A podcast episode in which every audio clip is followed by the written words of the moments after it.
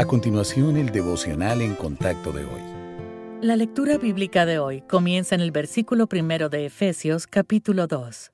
Y Él os dio vida a vosotros cuando estabais muertos en vuestros delitos y pecados, en los cuales anduvisteis en otro tiempo, siguiendo la corriente de este mundo, conforme al príncipe de la potestad del aire, el espíritu que ahora opera en los hijos de desobediencia, entre los cuales también todos nosotros vivimos en otro tiempo, en los deseos de nuestra carne, haciendo la voluntad de la carne y de los pensamientos, y éramos por naturaleza hijos de ira, lo mismo que los demás.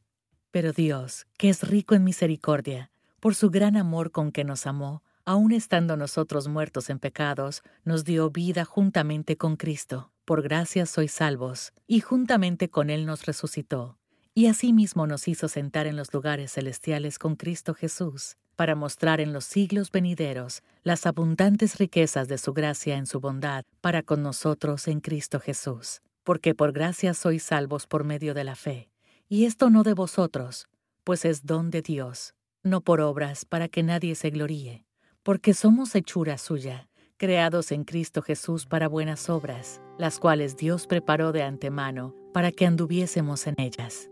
Cualquiera que se considere una persona bastante buena debería pensarlo mejor. Efesios 2.1 dice que venimos al mundo espiritualmente muertos, gobernados por Satanás, la mundanalidad y nuestra naturaleza pecaminosa. Desde la perspectiva divina, merecemos ser castigados.